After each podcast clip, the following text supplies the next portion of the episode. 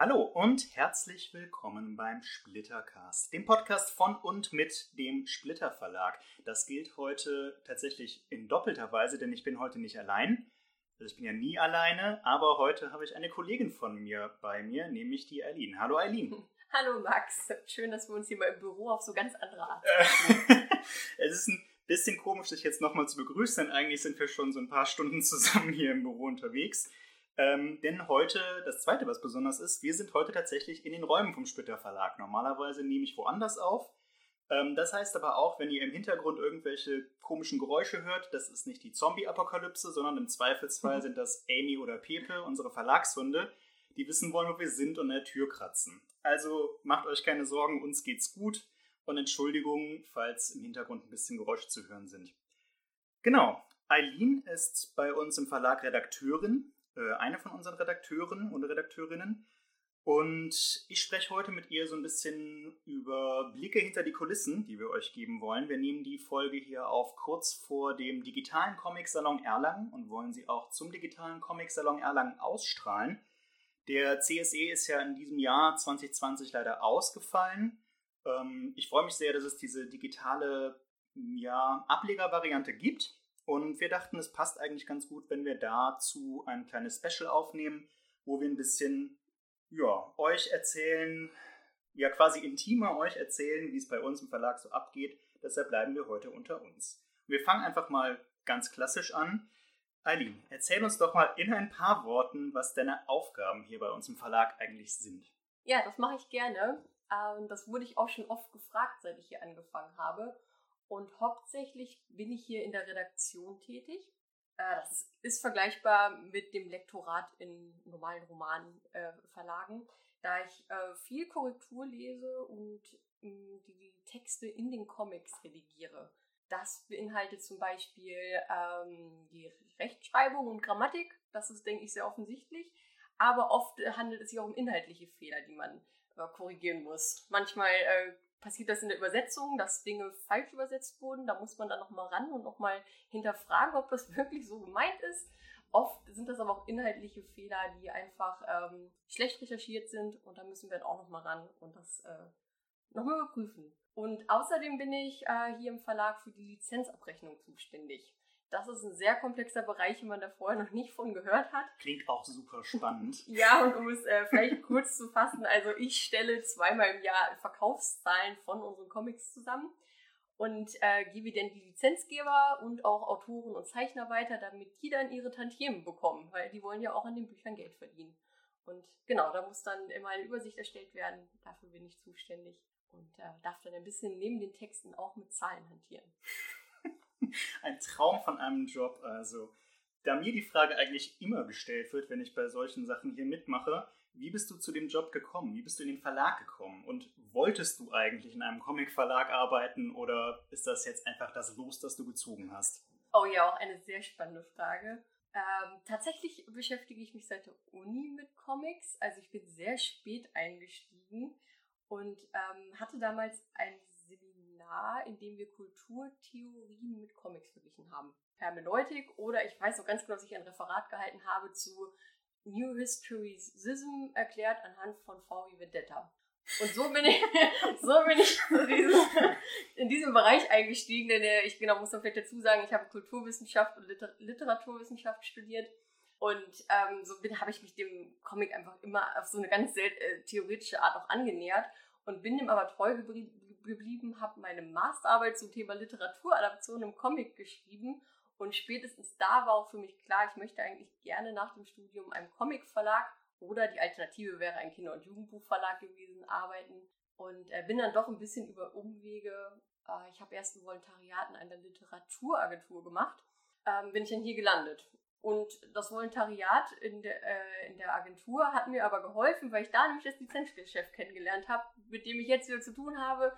Das war dann sozusagen äh, der Fuß, der mir die Tür äh, geöffnet hat, um hier dann auch zu landen in dem Splitter Verlag. Tatsächlich also ein relativ ähnlicher Weg wie den, den ich genommen habe. Äh, das ist jetzt aber muss man dazu sagen, nicht unbedingt so das Patentrezept. Äh, da hatten, hatten wir beide irgendwie Glück, muss man, muss man ehrlich sein. Lasst uns einen Kommentar da, wenn ihr wollt, dass in einer folgenden Folge Aline einen kleinen, ein kleines Referat darüber hält, wie New Historicism in VW Vendetta aussieht. Oh, vielleicht habe ich das doch irgendwo, ja. Äh, das, dann haben wir bald auch einen Bildungsanspruch hier zu erfüllen. wir haben uns eine Kleinigkeit vorgenommen, und zwar eine Frage, die ich andauernd beantworten muss gefühlt und die ich nie wirklich befriedigend beantworten kann, weil es einfach ein ziemlich langer Prozess ist. Die Frage ist, wie ist eigentlich der Weg eines Comics von dem Moment, wo wir uns entscheiden, wir wollen diesen Comic auf Deutsch übersetzen und bei uns verlegen, bis zu dem Moment, wo dieser Comic tatsächlich im Regal steht. Ähm, ja, selbstverständlich. Sind, ja, ja also wir sind ja ein, vor allem ein äh, Franco, also wir sind ein franco-belgischer Verlag primär und wir verlegen vor allem Lizenzen aus dem Ausland. Wir haben ein paar Eigenproduktionen, aber 95% plus der Sachen, die wir machen, kommen ursprünglich aus Frankreich, Belgien, USA, Kanada, Spanien, was weiß ich woher. Und ja, diese Frage kommt häufig auf. Und Eileen und ich, weil dieser Podcast trotz allem nicht fünf Stunden dauern soll, haben wir jetzt vorgenommen, dass wir das mal möglichst schnell von oben nach unten chronologisch abarbeiten. Ich alleine kann das gar nicht so gut, weil ich selber in der Produktion gar nicht so wirklich tätig bin, sondern nur das Drumherum organisiere. Ähm, Aber auch das ist wichtig. Danke, ja, danke. Deshalb machen wir das zusammen und wir versuchen das jetzt einfach mal möglichst schnell so im Ping-Pong-Verfahren durchzuexerzieren. Äh, wir haben hier eine Stichpunktliste uns vorbereitet, die wir hoffen, dass sie halbwegs komplett ist. Und äh, dann starten wir einfach mal rein. Ich fange einfach mal an. Und zwar fängt für uns der Prozess eines Comics äh, im Grunde damit an, dass wir die Kataloge aus dem Ausland sichten. Wir kriegen aus Frankreich und aus den USA E-Mails, Newsletter, Printkataloge oder auch einfach Bücher zugeschickt mit Projekten, die uns vorgeschlagen oder angetragen werden. Und wir informieren uns natürlich auch noch selbst. Und da finden wir dann beispielsweise was ist jetzt ein Projekt, beispielsweise sagen wir mal der große Indienschwindel, weil das irgendwie andauernd vorkommt, sagen wir mal, wir finden dieses Projekt der große Indienschwindel und möchten das haben. Und dann passiert Folgendes.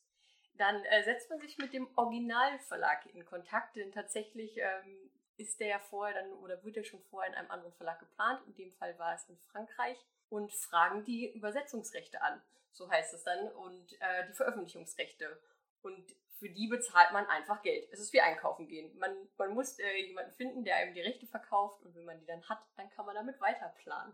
Genau, teilweise gibt es dann noch so eine kleine Auktion auf die eine oder andere Weise, aber nicht immer. Sobald wir den Zuschlag dann bekommen haben oder das Go vom Originalverlag, kündigen wir das Ding an. Also wir planen es erstmal ein für einen bestimmten Monat in unserem Halbjahreskatalog und dann wird das angekündigt. Tatsächlich, während wir das hier aufnehmen, ist das gerade im Laufen, dass wir unser nächstes Halbjahresprogramm ankündigen und dann wissen schon mal alle, dass dieses Buch kommt und es existiert auch auf den Online-Plattformen zum Beispiel.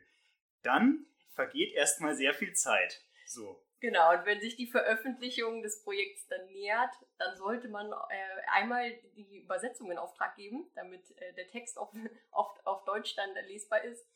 Und zum anderen braucht man natürlich die Daten. Das ist mittlerweile alles digital. Also das wird wirklich einfach nur äh, im, digital zur Verfügung gestellt. Und dann laden wir uns da eine riesengroße Bilddatei herunter, wo Ordner mit wo alles drin ist. Und äh, damit können wir dann weiterarbeiten. Genau, das macht dann unsere Kollegin Marlena, die für uns, äh, also bei uns Grafikerin ist. Und die macht dann das, was wir Aufbau nennen. Das heißt, die ähm, nimmt sich quasi eine InDesign-Datei, das ist ein Layout-Programm, und packt da nach und nach alle Seiten, also die kriegen wir normalerweise als einzelne Bilddaten, packt die Seiten da rein, packt die Schriften da rein, bereitet alles vor, dass die dann im nächsten Schritt der Text in diese Datei eingefügt werden kann. Das passiert im Lettering, so nennen wir das. Und ähm, klingt auch erstmal sehr spaßig, denn man muss wirklich nur den Text erstmal einfügen. Also ist gar nicht so kompliziert. Sollte man meinen, denn die deutsche Übersetzung wird halt in die Sprechblase gesetzt, passt aber auch nicht immer, weil die deutsche Sprache ein bisschen länger ist als äh, zum Beispiel die englische. Auch die Franzosen sind sehr gut, sind sehr gut darin, Sprache abzukürzen. Deswegen darf man da im Text dann immer noch mal ein bisschen rumspielen und muss gucken, dass alles hübsch aussieht. Genau, da werden dann so triviale Sachen wie, dass Zeilenumbrüche nicht mitten im Wort sein sollten wichtig oder dass äh, man versucht, dass die, die, die, die, die, die Speech Bubble, die Textblase, so, genau. äh, möglichst gleichmäßig gefüllt ist. Im nächsten Schritt fängt dann auch das an, wo Eileen, es ist eigentlich ein bisschen doof, dass ich das erzähle, aber jetzt kommt die Redaktion. Nämlich, dass unsere Redakteurinnen und Redakteure über den deutschen Text drüber lesen, der schon in Comic drin ist. Das heißt, dass man dann auch den Kontext mit versteht und äh, bei einer langen Serie auch die Vorgängerbände halt noch mit in Betracht zieht und so weiter und so fort. Während parallel in der Grafik schon ein finales Cover gebaut wird, ein Impressum erstellt wird und auch ein Vor- und Nachsatzpapier designt wird. Das ist nämlich nicht äh, immer exakt dasselbe wie bei den Franzosen oder bei den Engländern oder bei den Amerikanern. Achtet da mal drauf, Vor- und Nachsatzpapier, das ist das Papier, was auf der Innenseite des Buchdeckels klebt. Also wenn ihr einfach nur das Cover äh, hochhebt, das, was dann da zu sehen ist. Und da sind häufig gar nicht so trivial. Genau, parallel passieren dann auch noch Retuschen eventuell, beispielsweise wenn irgendwelche Schilder hochgehalten werden. Genau, da sind wieder, geht tatsächlich auch die Redaktion und die Grafik äh, sehr Hand in Hand, weil man auch da oft Dinge übersetzen muss, äh, schauen muss, wie viel Text passt vielleicht überhaupt in diesen Zeitungsartikel rein, der ja im Original Französisch war und muss da auch immer so ein bisschen sich absprechen, äh, wie es hübsch aussieht und wie es aber auch äh, grammatikalisch und rechtschreibtechnisch richtig ist. Danach folgt eigentlich dann auch schon als nächstes die Endkorrektur. Das heißt, dann ist der Comic eigentlich soweit fertig und wird dann einfach nochmal gelesen in genau. Hinsicht auf. Es sind dann auch oft auch Tippfehler, die sich leider eingeschlichen haben beim Umschreiben von Texten. Sowas sollte dann hoffentlich auch nochmal vermieden werden oder auch nochmal letzte Stellen, die verrutscht sind oder wo sich ja. Das, es gibt, man glaubt gar nicht, was für Kleinigkeiten man dann doch nochmal findet, aber genau, die sollen ja auch ausgemerzt werden. Wenn das dann passiert ist, passieren wieder zwei Schritte gleichzeitig, denn dann schicken wir einmal einen Teil der Datei zumindest wieder zum Lizenzgeber zurück fürs Approval. Dem ist meistens vor allem das Impressum und das Cover und halt die richtige Namensnennung der Leute, die daran ursprünglich beteiligt waren, wichtig. Ähm, das heißt, wir brauchen dann eine Zusage von dem Ursprungsverlag, dass wir das so drucken dürfen. Gleichzeitig gehen die Daten auch an Horst, der ist unser Hersteller, und der Genau, also ja. da fragen wir uns eigentlich immer, was da alles an Magie passiert.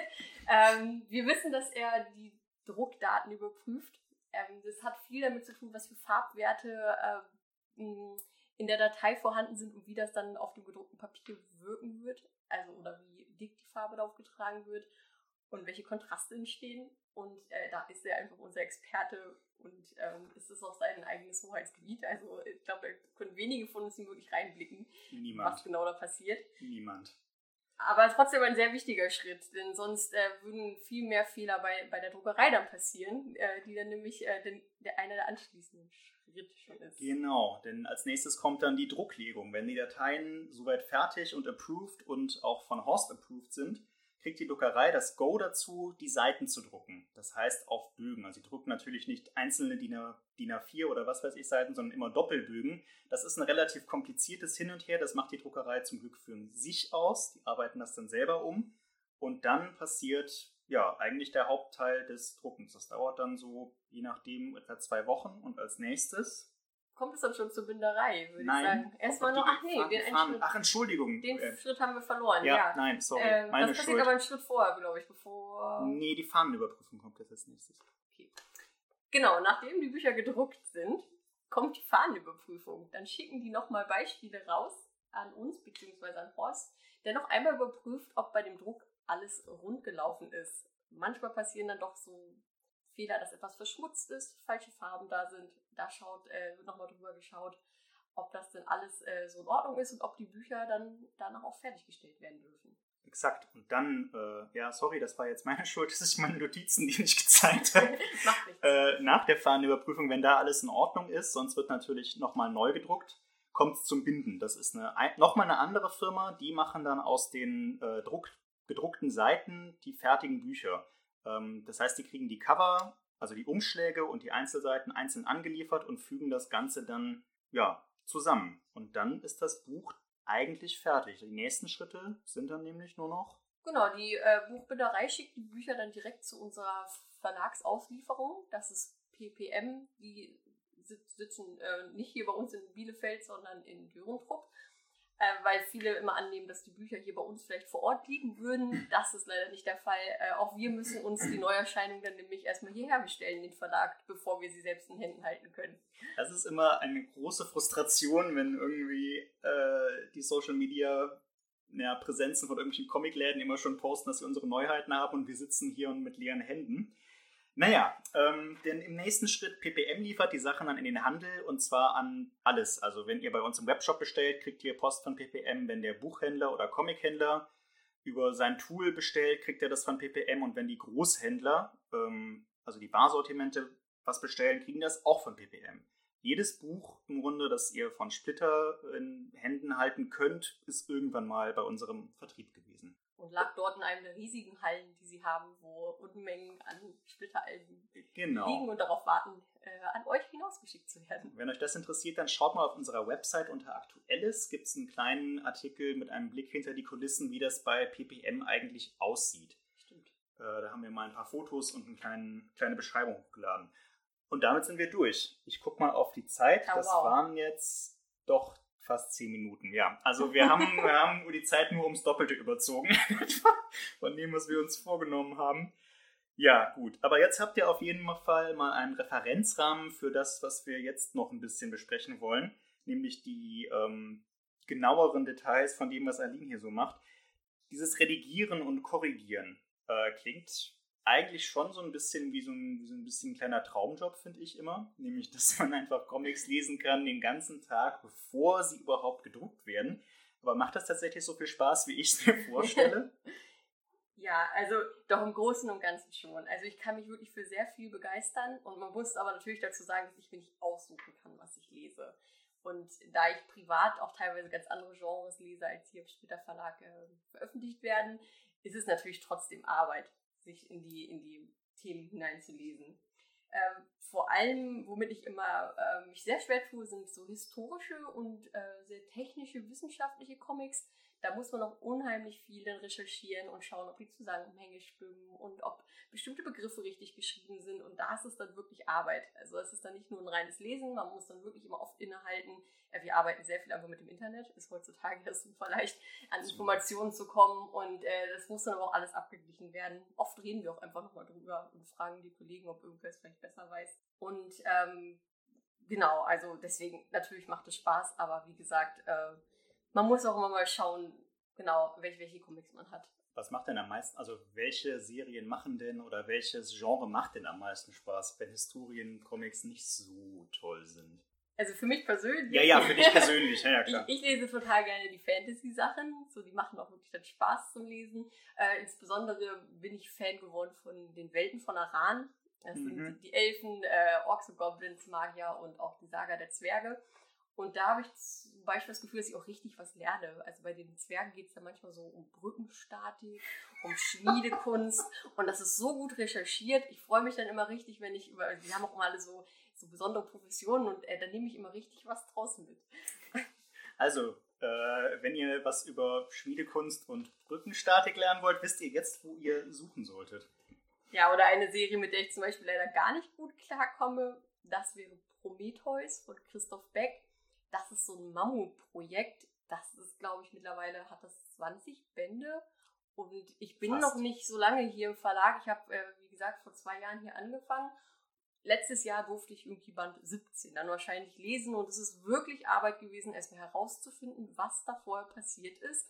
Denn diese Geschichte springt unheimlich äh, in den Zeiten hin und her, also spielt in der Vergangenheit, in der Zukunft.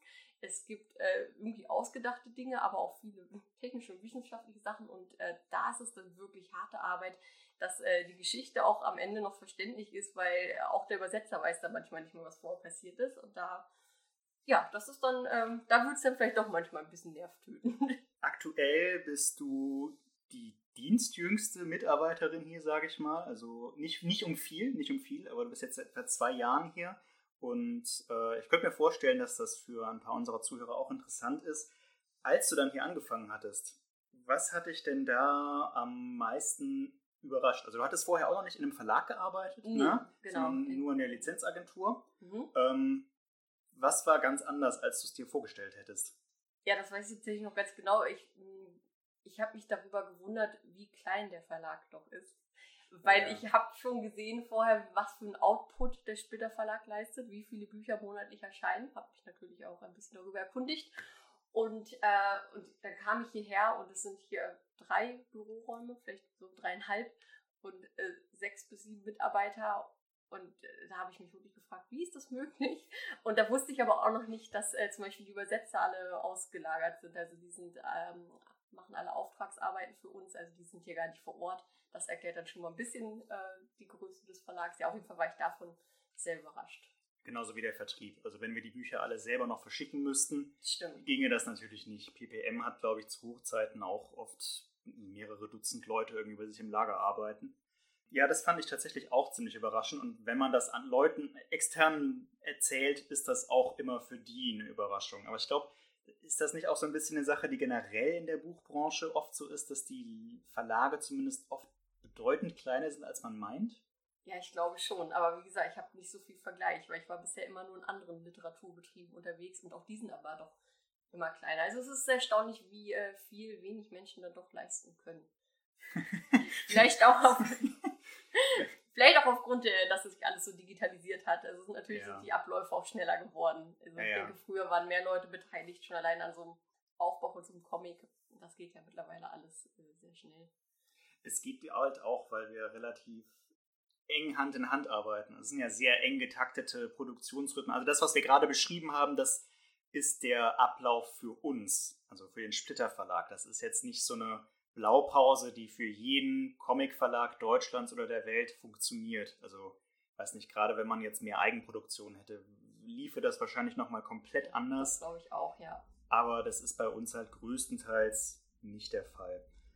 Ein, also der, der andere Hauptaufgabenbereich, Lizenzabrechnungen, ist das tatsächlich so nervtötend, wie ich mir das vorstelle, oder habe ich da ein zu schlechtes Bild von? Ja, also das ist schwer zu sagen. Das ist natürlich eine Geschmackssache. Ich finde es nicht nervtötend. Ich mache das sogar relativ gerne, weil es, wie gesagt, auch eine Abwechslung zu, dem, zu den täglich lesenden, zu lesenden Texten ist. Und wenn man einmal weiß, wie es geht, ist es auch relativ einfach. Also es sind halt viele Zahlen und äh, mit, mit Excel, also ich arbeite dann viel mit Excel-Tabellen. Und da ist ja so viel möglich äh, mit, den, mit den Formeln, dass das relativ schnell einem die richtigen Zahlen ausspuckt. Spannend wird es dann immer, wenn mal etwas nicht stimmt und ich dann irgendwie kleinen, wie ein kleiner Detektiv den Fehler suchen darf. Und dann freue ich mich auch immer ungemein, wenn ich dann herausgefunden habe, wo jetzt irgendwo eine Kommastelle falsch war, weswegen äh, die Rechnung nicht so stimmt, wie sie sein sollte. Und äh, da kann ich mich dann schon dran erfreuen. Also ein bisschen kompliziert wird es tatsächlich mit unseren Eigenproduktionen. Ähm, also alle Sachen, die von deutschen Autoren und Künstlern gemacht wurden, weil die immer so zusammengesetzt sind. Da gibt es dann einen Autoren, einen Zeichner, oft noch einen Szenaristen. Die bekommen alle unterschiedliche Prozentsätze von, an Tantiemen. Und das muss man dann erstmal auseinanderdröseln. Also so Bücher von, wie Markus, von Markus Heitz, Die Zwerge, mhm. da ist äh, auch noch die Agentur von Markus Heitz involviert. Bei Kai Meier, von dem haben wir auch einige Projekte genau wie das so, Wolkenvolk äh, und äh, die Kronen der Sterne da hängen dann einfach so viele Leute mit. Es wird ein bisschen fummelig, da sitze ich dann auch gerne mal ein bisschen länger dran, um das auseinanderzurechnen alles. Ist aber halt eine wichtige Aufgabe. Ich meine, das ist ja letzten Endes das, was finanziell irgendwo hängen bleibt. Ja, also wir sind, glaube ich, ziemlich froh, dass, dass das jetzt alles so in einer Hand ist. Es war vorher, glaube ich, ein bisschen chaotischer, auch wenn ich damit zugegebenermaßen nicht so viel zu tun hatte. Das ist, ja, ich habe dafür andere Fleißaufgaben. Ja, aber es ist durchaus ein spannender Bereich. Also man sollte nicht davor abgeschreckt sein, aber man muss halt schon ein bisschen Lust auf Zahlen haben. Sonst äh, ist das vielleicht nicht so. Gut, dass wir äh, da jemanden an der Hand haben jetzt. Ich hatte vorhin kurz erwähnt, dass wir das jetzt veröffentlichen oder aufnehmen, auch im Zusammenhang mit dem digitalen Comic-Salon Erlangen. Unser Messejahr ist dann Corona ja komplett ins Wasser gefallen. Also Splitter Verlag ist ja jetzt nicht auf so vielen Messen dabei. Leipziger Buchmesse, Manga Comic Con und äh, halt der Comic Salon Erlangen alle zwei Jahre. Mhm. Das wäre aber halt dieses Jahr gewesen. Das heißt, wir hätten zwei Messen gehabt in diesem Jahr, die beide nicht stattgefunden haben. Letztes Jahr warst du auf der Manga Comic Con schon mit dabei. Ja, genau. Ja, das war aber auch mein erstes Mal. Dein erstes Mal, mhm. ne? Ja, genau. Sonst war ich nur als Besucher dort, genau. Hättest du dich dieses Jahr auch gefreut? Oh ja, auf jeden Fall. Ich, ich war sehr enttäuscht, dass es nicht stattgefunden hat, weil ähm, ich, ich mag es total gerne, mich mit Menschen über Comics auszutauschen. Und äh, das habe ich so wie in Leipzig noch nirgends erlebt. Also diese vielen Leute, die einfach die Begeisterung teilen und, und auch einfach, ja, da an diesem Stand zu stehen und mit den Menschen über die Comics, die wir produzieren, zu reden und zu schauen, was die interessiert. Da hätte ich mich sehr darauf gefreut, das in diesem Jahr nochmal zu erleben. Ja, geht mir ähnlich. Also einfach dieser, dieser, dieser Trubel und diese, diese Begeisterung, die da so im Raum schwebt für das Thema und dass man so viele Leute trifft, die dann vielleicht auch von irgendwas total begeistert sind. Ähm, was sie dann neu entdecken. Also das, das finde ich immer am coolsten, wenn man, wenn man dann Leute trifft, die ja, sich so, so begeistern für das Thema und dann ähm, ja, das nach außen tragen. Denn genau, ja. Sonst hockt man ja immer nur irgendwie hier im Büro oder. Man ist ja auch so ein bisschen in seiner Blase, also irgendwie beschäftigt ja, man sich ja, ja, ja, immer nur mit sich selbst und man weiß selbst, was man über die Comics denkt, aber es ist dann auch mal schön von außen zu hören, was andere über äh, meine Lieblingsreihe oder so zum Beispiel sagen. Ja, genau. Was war dein Highlight letztes Jahr? Hast du da irgendwie so ein singuläres Event oder sowas? Oh nee, ich glaube, ich war einfach super überwältigt von den ganzen Eindrücken. ich weiß so, dass ich mal abends noch im Bett lag und das alles habe Revue passieren lassen. Also das war überwältigend einfach. Also man ist ja auch, ähm, ja, man ist die ganze Zeit da irgendwie in Aktion und immer passiert was und man hat so viele Eindrücke. Kann ich jetzt nicht Spezielles benennen. Ja, man steht ziemlich unter, unter Strom, auf eine positive Art und Weise, aber das wird mit den Jahren besser. Leider, ja, hätte ich ja gerne dieses Jahr äh, schon mich verbessert drin, aber gut. Aber andersrum gesagt, also es ist auch anstrengend irgendwo, wenn man auf der Messe arbeiten muss. Gab es irgendwas, was dich richtig genervt hat? Also Darfst ruhig ehrlich sein, wir sind hier immer ehrlich.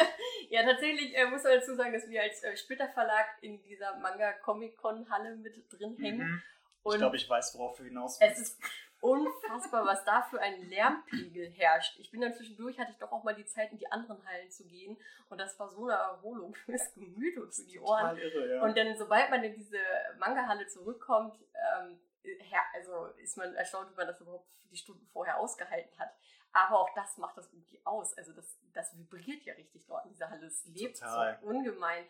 Das äh, ist irgendwie ein Gefühl, das ist äh, irgendwie unbeschreiblich so. Ja, also ist es ein Hass und eine Liebe, so eine Hassliebe, genau. War das letztes Jahr, dass wir direkt neben diesem Stand waren, der irgendein japanisches Videospiel promotet hat, wo die ganze Zeit so Videospielmusik im Hintergrund lief, so K-Pop und so ein Kram? Ich glaube, ich glaube nicht. Das war vorletztes Jahr, das war heftig. Boah, war das heftig. Ja. Hat man seltsame Töne im Ohr hier. Ja, irgendwann hat man es nicht mehr so richtig gehört, aber es lief dann im Kopf weiter, nachdem man die Messehalle schon verlassen hatte. oh ähm. ja, auch schöne Erinnerungen auf jeden Fall. Beim Comic Salon Erlangen warst du aber noch nicht dabei, ähm, oder? Nee, Oder warst du mal privat da? Nein, auch nicht. Hm. Also der ist natürlich deutlich kleiner als die Manga Comic Con, findet auch nur alle zwei Jahre statt, ist aber eigentlich für die Branche, für die Comic-Branche an sich ein bisschen wichtiger. Da ist dann auch Manga und äh, solche Sachen tatsächlich etwas ausgeklammert, also deutlich weniger ähm, ähm, ähm, präsent. Ist auch eine sehr schöne Sache, ganz anderer Vibe. Wie hättest, du, wie hättest du dir das denn vorgestellt, so im Vergleich zur MCC? Was ist anders, was ist äh, gleich? Ich, ähm, ja, ich hätte es mir, glaube ich, noch ein bisschen familiärer vorgestellt, dass mhm. es wirklich so ein bisschen enger und kleiner ist und es sind ja auch wirklich dann nur Comic-Verlage. Also man hat da nicht noch diese ewig weiten großen Hallen äh, mit den anderen Buchverlagen, was ja auch also ein Riesenmarkt einfach ist in Deutschland. Und ich hätte äh, ich, ich hätt mich, glaube einfach auf die Gespräche gefreut. Also so viele Leute endlich mal kennenlernen, weil das ist vielleicht, also ich, Leipzig ist doch sehr groß, sehr hektisch. Ich habe mir einfach vorgestellt, dass Erlangen vielleicht so ein bisschen intimer ist, dass man dann mehr Zeit auch mal hat, vielleicht mit anderen Leuten von anderen Verlagen zu reden, vielleicht auch mehr Zeit äh, mit den einzelnen äh, Kunden zu sprechen, die da an den Stand kommen genau, so habe ich es mir vorgestellt und äh, ich hätte oh, ich hatte tatsächlich auch einfach unglaublich Lust, diese Atmosphäre doch mal aufzusaugen, weil alle davon so schwärmen. Ja. Und äh, genau, ja. das konnte ich jetzt leider dieses Jahr nicht erleben. Vielleicht wird es ja in zwei Jahren nochmal dazu kommen. Gott, hoffen, hoffentlich. schön, schön wäre es, ja. Ja, das beschreibt aber die, den, den, den, die Atmosphäre da eigentlich schon ziemlich gut. Also ähm, ich war jetzt auch erst einmal da, vor zwei Jahren halt. Und, aber es ist genau der Effekt, den du beschrieben hast. Man lernt halt so viele Leute kennen, die man sonst immer nur per E-Mail oder per Telefon oder mhm. von denen man sonst nur mal gehört hat irgendwie, weil die da alle auf relativ engem Raum zusammenhocken und dann ja, halt schwatzen vor allem viel. Es ist auch ein bisschen entzerrter, weil man etwas weniger zu tun hat normalerweise, ja, dass man okay. mehr Zeit hat, um sich die Sachen anzugucken, die dann dort geboten werden. Ähm, ja, genau. Ich wäre ja auch natürlich mal neugierig, dann bei den anderen Verlagen vorbeizuschauen. Da war in Leipzig auch nicht so viel Zeit für. Nee, genau. Also das äh, fällt da tatsächlich eher etwas flach. Dafür ist in Erlangen dann mehr Zeit. Gab es irgendein konkretes Ding, auf das du dich gefreut hättest? Irgendeine Zeichnerin, Zeichner, die du gerne mal getroffen hättest oder so, so ein bisschen was Fangirl-mäßiges? Oh nee, tatsächlich nicht, weil ich überhaupt gar kein Fangirl bin. Ja, okay. äh, stattdessen habe ich mich aber sehr eigentlich auf die Stadt gefreut. Ich war noch nie in Ah, Erlangen. ja. Ich habe gehört, die soll wunderschön sein. Äh, da habe ich auch schon, äh, genau, ich war eigentlich schon kurz davor, mal zu gucken, was man sich in der Stadt noch anschauen kann. Aber äh, dann wurde es ja, war schon klar, dass es nicht stattfinden wird. Und dann habe ich meine Träume direkt begraben. Erlangen ist sehr, sehr schön. Vor allem, ähm, also vor zwei Jahren war das auch schon so, dass Erlangen in Zelten, äh, Quatsch, der Comic-Salon Erlangen in Zelten stattgefunden hat. Ja. Ähnlich wie der, äh, das Festival du Bon Dessiné in Angoulême, Mhm. was so die größte, wichtigste französische Comicmesse ist. Und das war halt auch fantastisch. Es findet im Sommer statt, normalerweise im Juni. Das heißt, das Wetter ist schön. Man hat dann den ganzen Marktplatz für sich quasi. Das, äh, wie heißt das, Palais Stu- Stutterheim, glaube ich. So ein Mhm. wirklich schönes Prachtgebäude. Wird dann auch für den Comic-Salon in Beschlag genommen. Und man hat Blumenwiesen da quasi zwischen und so eine Parkanlage. Und man ist echt mittendrin und ja, Klingt fantastisch. Klingt ja wie so ein schöner, großer Comicladen mit Kulturprogramm Ja. irgendwie. Ja, Richtig guter Vergleich. Ja, ja, ja, klar. Und äh, klar, man kann auch massig viele Comics kaufen dort vor Ort. Ähm, viele Verlage planen ja auch extra Veröffentlichungen nur für den Comic-Salon Erlangen oder terminieren das zumindest dahin. Hatten wir auch. Ja, Ja, sind ja trotzdem erschienen. Ja größtenteils. Also ja, sind erschienen oder werden jetzt demnächst dann halt Genau. noch erscheinen. Fand ich allerdings tatsächlich schade. Wir hätten ja ähm, Felix Delep dabei gehabt, den. Zeichner vom Schloss der Tiere, der ein begnadeter Künstler ist, finde ich, und der wirklich nett wirkte, als wir ihn kennengelernt haben. Ja, das wäre für mich so ein bisschen das Highlight gewesen, halt äh, ein paar von den Leuten, die wir eingeladen hätten, mal dann da zu haben. Denn wir, wir treffen die Zeichner und Autoren auch eigentlich fast nie. Ne? Also außer bei unseren Eigenproduktionen treffen wir die nie oder haben quasi keinen Kontakt, weil wir das alles über die Verlage einkaufen. Und wenn, dann treffen wir die ähm, Kreativen halt vor allem auf solchen Messen. Das ist dann oft cool, weil die auch meistens gut drauf sind und dann kann man sich halt Ja, unterhalten mit denen und fachsimpeln und so. Das macht schon Spaß. In zwei Jahren vielleicht. Ja, wollen wir doch darauf hoffen und auch mal schauen, was, äh, was sonst so jetzt zu dem Alternativprogramm zu Erlangen entsteht. Vielleicht ist, trägt diese Früchte und irgendwie spannende Sachen kommen noch da raus. Ja, also diese Social Media Wall, die jetzt aufgezogen wird von den Organisatoren, die bleibt ja auch bestehen. Die ist ja jetzt nicht nur für das Wochenende, wo es Gut. gelauncht wird. Ich hoffe, da wird was draus. Wir biegen mal so langsam ein auf die, ja, Zielgerade will ich jetzt nicht sagen, aber auf den Teil des Gesprächs, wo ich noch so ein paar Standardfragen an dich habe. Aber, Mhm. obwohl es vielleicht ein bisschen redundant ist, natürlich sollst du trotzdem die Möglichkeit haben, mir oder uns noch eine Frage zu stellen. Ich weiß nicht, was du jetzt für eine Frage an den Verlag stellen könntest, die äh, nicht sowieso schon beantwortet ist. Aber vielleicht hast du ja was äh, in petto. Ja, ich habe tatsächlich eine Frage, die aber auch gerne an alle, die zuhören, gestellt wird. Ähm, wieso gibt es so viele gute Comics und Bücher? Und wann soll man die alle lesen? Weil schon alleine die Splitter-Backlist ist so gigantisch, dass ich nicht weiß, wann ich das aufholen soll. Ich arbeite jetzt seit zwei Jahren hier. Ich lese wirklich schon bestimmt ein Drittel unserer Monatsproduktion lese ich ja vorab schon, weil, weil das zu meinem Job gehört. Und ich hätte eigentlich gerne noch mehr Zeit, äh, die anderen Sachen nachzuholen. So, gibt es da irgendwie ein Lese-, Lebensmanagement für?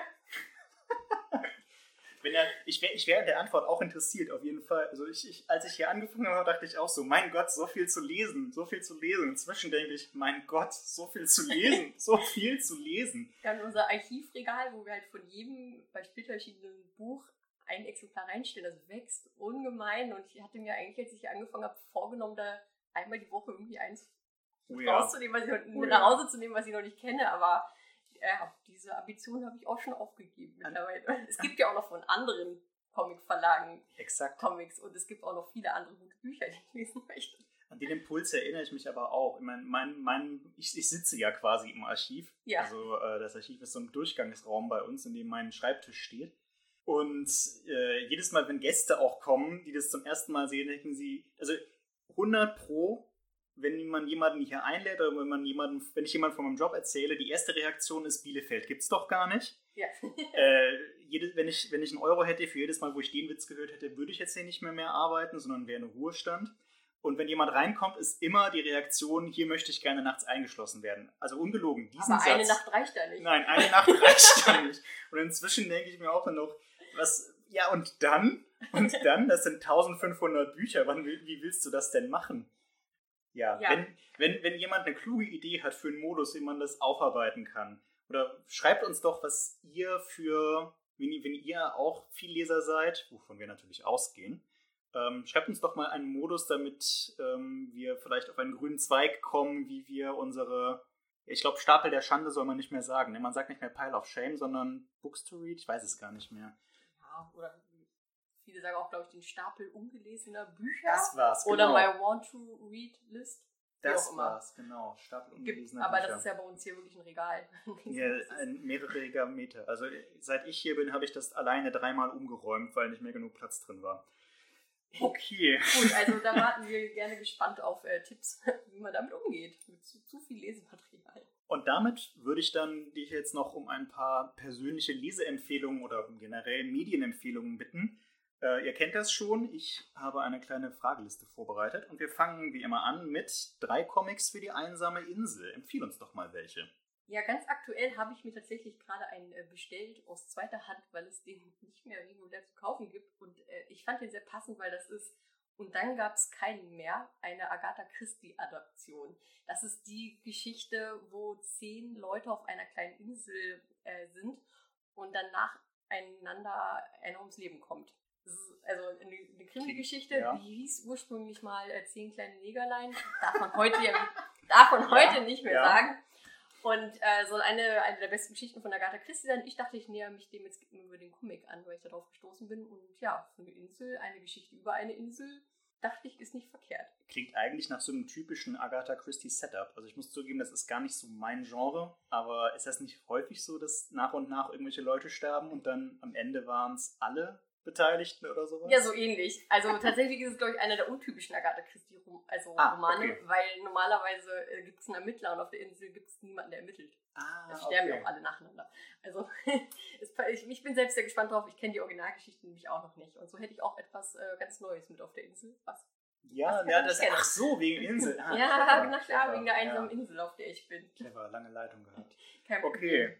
Äh, genau, außerdem dachte ich mir, wenn ich auf so einer einsamen Insel bin, damit ich mich vielleicht nicht so einsam fühle, nehme ich mir ein Buch über Einsamkeit mit. Und zwar aus dem Splitter Verlag, äh, Amen von Emmanuel Lepage. Hm. Das spielt, die Geschichte spielt auf einem Leuchtturm, der vor der Küste der Bretagne liegt. Dem Amen, ne? Dem Amen, Der heißt so. der ja. heißt auch so. Und äh, dort gibt es zwei Leuchtturmwärter, also die immer auch im Wechsel, ich glaube, die bleiben da immer für drei oder vier Wochen und dann werden die, äh, genau, die Schicht wechseln sozusagen. Und da wird dieses Thema Einsamkeit irgendwie unfassbar gut behandelt, auch mit dieser Isolation und ob man sich selbst in die Isolation begibt. Genau, das fand ich sehr faszinierend, als ich den gelesen habe. Und außerdem liebe ich die Zeichnungen von Emmanuel Lepage, also wie der Reflexionen auf dem Meer wiedergibt. Ob ich jetzt auf der einsamen Insel sitze oder nicht, aber in diesem Buch, also äh, hat er das so toll äh, dargestellt. Und ja, ich meine, wenn ich könnte, würde ich auch noch seine anderen Werke mit drauflegen, weil ich die einfach alles so faszinierend finde. Also das wäre auf jeden Fall, glaube ich, ein Muss, Muss für den Koffer für die Insel. Lepage ist großartig, was so maritime Meereszeichnungen vor allem gehen, angeht. Äh, was war das andere? Die Fahrten der, des, Des Odysseus ne? oder genau. der Odysseus, je nachdem, wie man es lesen will. Genau. Ähm, auch ein Roman, äh, eine Graphic Novel über, ja nicht über Seefahrt, sondern es ist eine lose Adaption der Sage. Genau, aber es ist schon, genau, ein großes Motiv ist schon die Seefahrt dort. Ja. Und auch die Reportage äh, mit der Fahrt zu dem Kerguelen. Äh, Ah, ja, genau. Auch sehr gut. Genau, da hat er viel zu, zu bieten zu dem Thema. Äh, genau, mein dritter Comic, muss ich lange drüber nachdenken, welchen ich da noch mitnehmen würde, wäre dann am liebsten mag ich Monster von Emil Ferris. Tatsächlich. Ja, weil ich, das war ein Comic, der mich in den letzten Jahren am meisten begeistert hat. Und der ist ja auch super umfangreich. Ich glaube, den kann ich dann, egal wie lange Ja. ich auf dieser Insel sitze, den kann ich dann immer nochmal wieder von vorne anfangen und würde jedes Mal was Neues daran entdecken, m, weil ich den so vielschichtig finde und irgendwie so interessant. Und genau, das war einfach, wie gesagt, aus den letzten Jahren so mein Highlight. Das würde ich auf jeden Fall gerne mit dabei haben. Auf Deutsch erschienen bei Panini. Genau. Ähm, etwas überraschenderweise zugegebenermaßen, aber ja, weil da hatten Stil sie so was ganz anderes ganz ist. anders ist als das sonstige Problem. Aber da hatten, da hatten sie wirklich einen guten Riecher. Ich muss zugeben, ich fand den schon sehr gut. aber ich habe da, glaube ich, nicht so ganz den Zugang zu gefunden, warum alle den so stark hypen. Es ist schon eine sehr interessante Geschichte, eine sehr klug gemachte Geschichte und auch ein wahnsinnig interessanter Zeichenstil. Aber ich weiß gar nicht, kann, kannst du irgendwie fassen, warum dich das so begeistert oder mitnimmt? Ja, weil es irgendwie erstmal eine ganz banale Geschichte ist. Da ist äh, die Nachbarin gestorben von der Protagonistin und sie versucht dann so ein bisschen herauszufinden, wie es dazu kam, wer da mit drin steckt. Aber eigentlich äh, geht es gar nicht darum, es geht vielmehr um sie. Es ist eine Identitätsgeschichte, es ist eine Coming-of-Age-Geschichte, eine Coming-out-Geschichte. Da steckt so viel drin und ähm, das ist auf so eine, ja, wie du schon meintest, sehr kluge Art gemacht und verarbeitet worden, dass man, also ich habe mich lange nicht mehr in einer Protagonistin auch so nah gefühlt. Ah, okay. Ich fand das, äh, vielleicht ist das auch, also ich möchte jetzt dieses Klischee eigentlich nicht aufmachen, vielleicht ist es auch eine Frauensache. Vielleicht kann ich mich als Frau besser da hineinversetzen, weil viele der Problematiken, mit denen habe ich mich vielleicht selbst schon beschäftigt und fand das dann so gut, das nochmal so, auf den, so subtil auf den Punkt gebracht zu bekommen. Verstehe. Ja. Vielleicht muss ich es auch einfach nochmal en Detail lesen. Ich gebe der Sache nochmal eine Chance. Vielleicht ja auch auf wenn du auch mal auf der Insel bist. Wenn ich auch mal auf der Insel bin. genau. Kommen wir mal zur nächsten Frage. Und zwar äh, einen Comic, zu, den du dir wünschen würdest, dass er existiert. Zu einem bestimmten Thema, zu einem bestimmten Sujet, wie auch immer. Einen Comic, der dir irgendwie fehlt, von dem du meinst, dass er existieren sollte.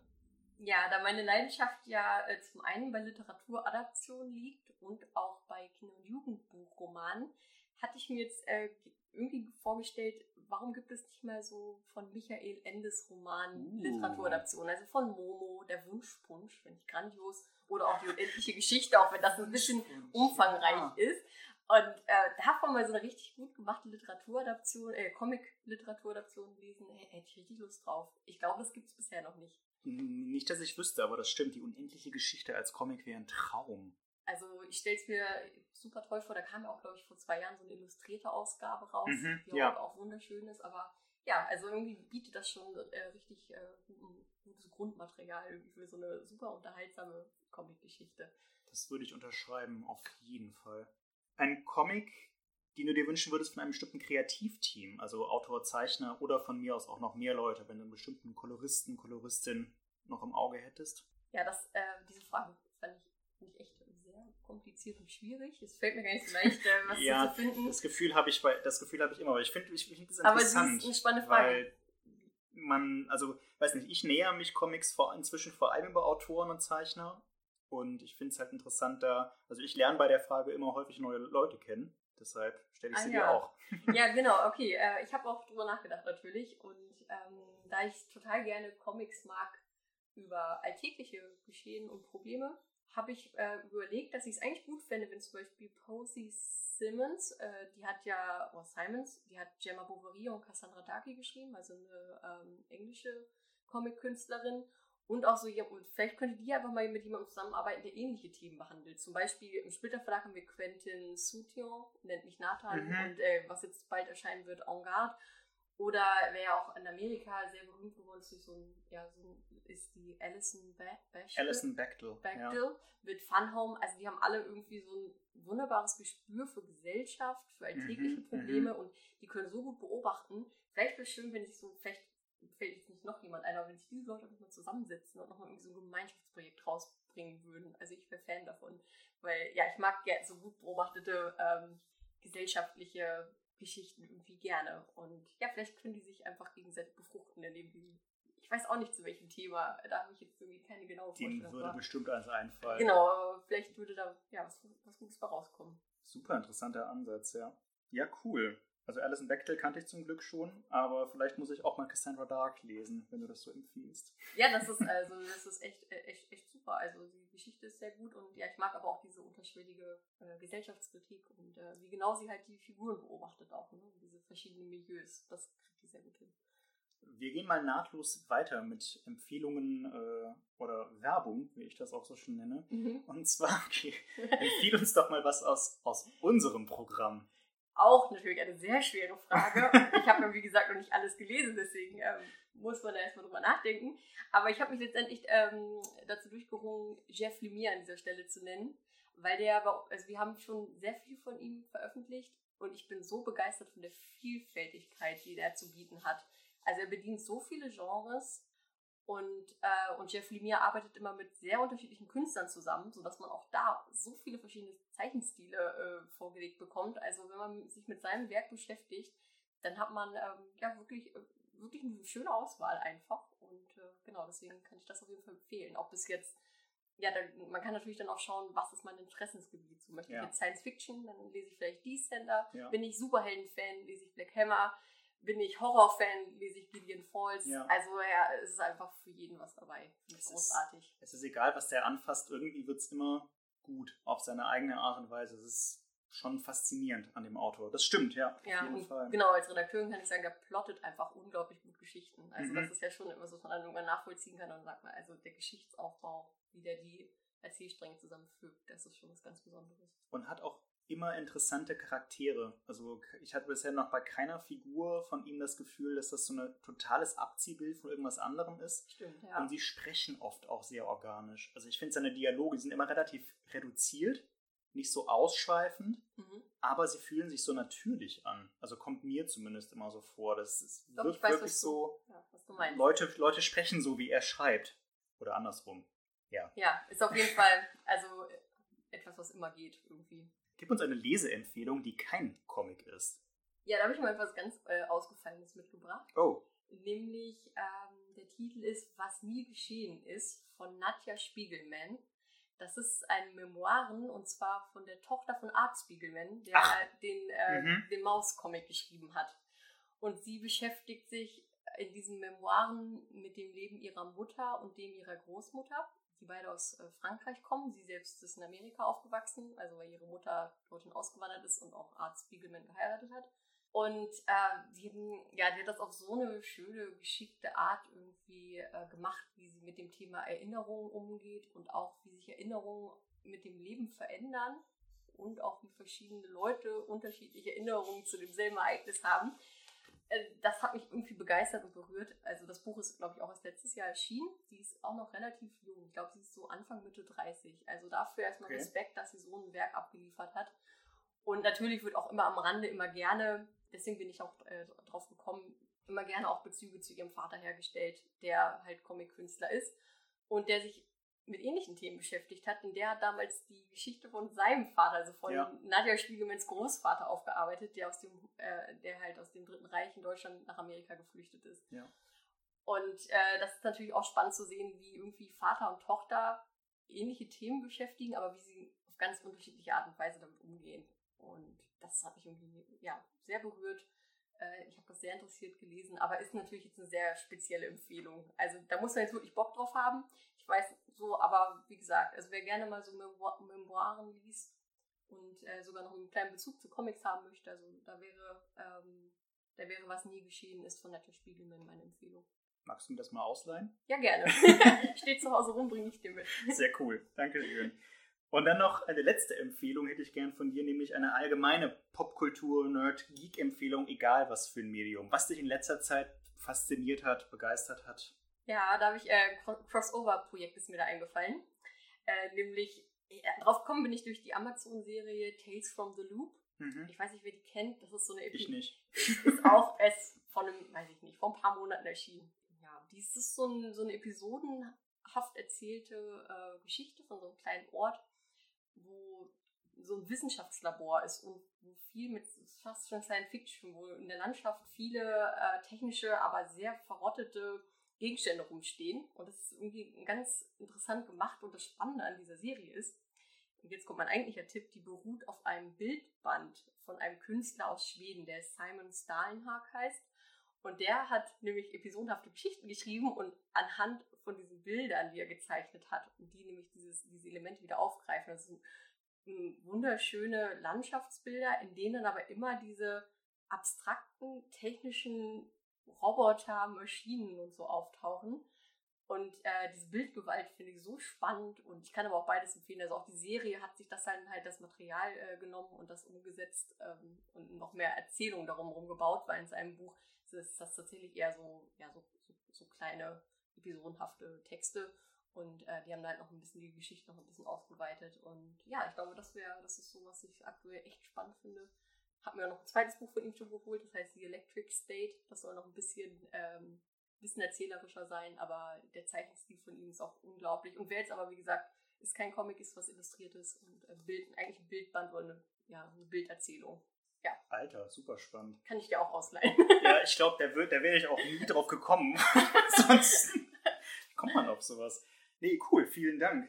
Dann darfst du dir zum Schluss noch eine Sache wünschen, wie jeder Gast hier in dem Podcast, einen Nerdgeek Popkultur Wunsch, den du jetzt frei hast, egal was es ist. Wenn du einen Wunsch hättest, was wäre das?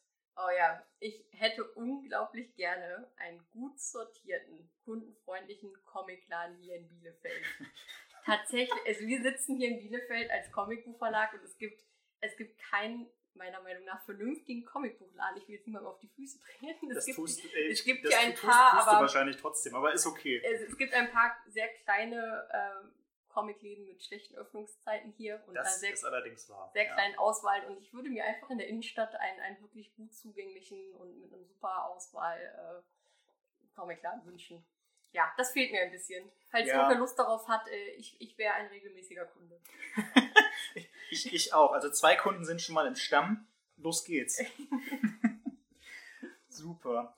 Damit, glaube ich, machen wir einen kleinen Rap an der Stelle. Vielen lieben Dank, Aline, dass du dir die Zeit genommen hast, hier mitzumachen. Ich hoffe, ihr hattet einen kleinen oder auch größeren Einblick, so einen ersten Einblick hinter die Kulissen. Mir hat es auf jeden Fall Spaß gemacht, auch ähm, mal zu versuchen, das alles so ein bisschen zu, zu ordnen. Weiß nicht, ich habe noch nie versucht, das so zu ordnen in meinem Kopf, äh, was wir hier eigentlich tun. War eigentlich auch mal ganz interessant. Ja, auf jeden Fall. Ähm, wenn ihr Interesse daran habt, noch ein paar mehr Leseempfehlungen, Crossover oder wie auch immer von Eileen zu haben, du hast einen kleinen Instagram-Account, meine ich. Ja, noch nicht lange, äh, aber äh, es macht mir Spaß, auch mal außerhalb vom, vom Beruf irgendwie über Comics und äh, Bücher etwas zu schreiben. Äh, genau, wo auch tatsächlich nicht nur Comics, sondern alles Mögliche drin vorkommen. At Lesefragmente. Äh, ja, wie man geschrieben, wie man es spricht. Genau, ohne irgendwelche Zeichen dazwischen, einfach klein geschrieben. Lesefragmente. Und uns könnt ihr natürlich auch folgen at Splitter Verlag, auch geschrieben, wie man es spricht, ähm, auf Facebook, Instagram und Twitter. Lasst uns Kommentare da, Anregungen, Kritiken, Vorschläge, was auch immer. Lasst uns sehr gerne ein Abo da, wenn euch gefallen hat, was ihr hört. Und äh, schaut vorbei beim Comic Salon Erlangen Digital, Hashtag CSE Digital ähm, und auf der Website des Comic Salon Erlangens. Äh, sollte sich eigentlich einfach finden lassen. Vielen lieben Dank fürs Zuhören und wir hören uns beim nächsten Mal. Macht's gut! Ciao!